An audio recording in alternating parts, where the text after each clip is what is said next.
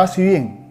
Hoy celebramos la fiesta de Cristo, Rey del Universo. Prácticamente terminamos este ciclo B, este ciclo litúrgico, para comenzar posteriormente el tiempo de Adviento. Esta fiesta de Cristo Rey tiene dos sentidos. Primero, el fin. Jesús, o mejor, dicho, las lecturas, vamos a decir, que Jesucristo es el alfa y el omega, principio y el fin. Primer sentido es que al final Jesucristo va a reinar.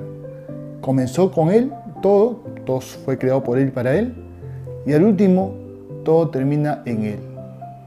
Prácticamente es el sentido de la historia, la historia del universo. Jesucristo termina triunfando. El otro sentido que podemos encontrar es Jesucristo el fin de nuestras vidas, ¿no? es decir, el sentido de nuestra vida.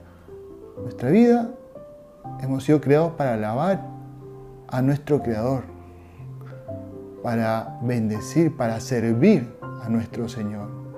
Y nos hace recordar esta fiesta que estamos al servicio de Dios. Y esta es el sentido de nuestra vida también. Vivimos para servir a un Dios que nos sirve, que está siempre ayudándonos, que está siempre buscando nuestro bien. Y ahí está la felicidad, en servir a nuestro Señor, nuestro Rey. Bien, vamos a ver tres puntos importantes en este Evangelio que, que podemos encontrar en San Juan. Primero, nos va a decir que Pilato ¿no? le dice a Jesús, ¿eres tú el rey de los judíos? Y Jesús le contesta, ¿dices eso por tu cuenta o te han dicho otros de mí?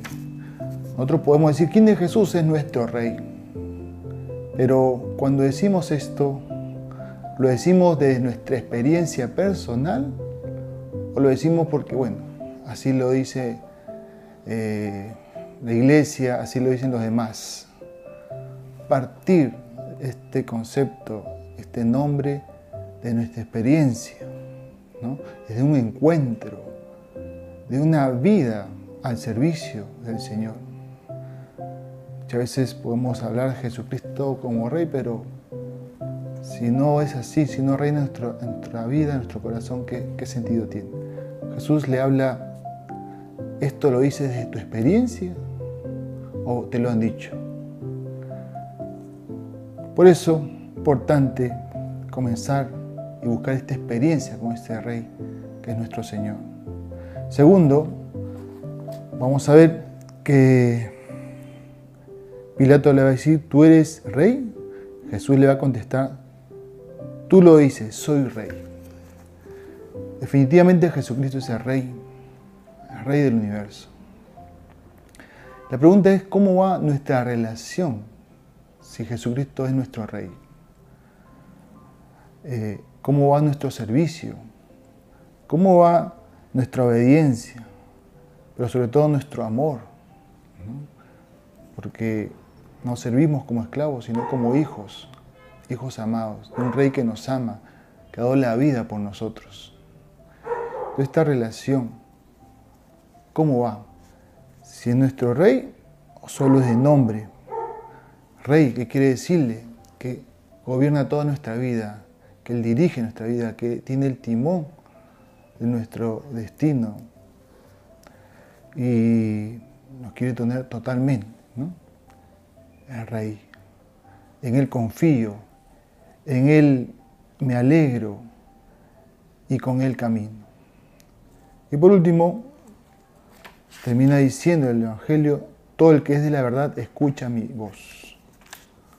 Bueno, este rey está para reinar, no está solo para nombrarlo. Y para que reine tenemos que escucharlo.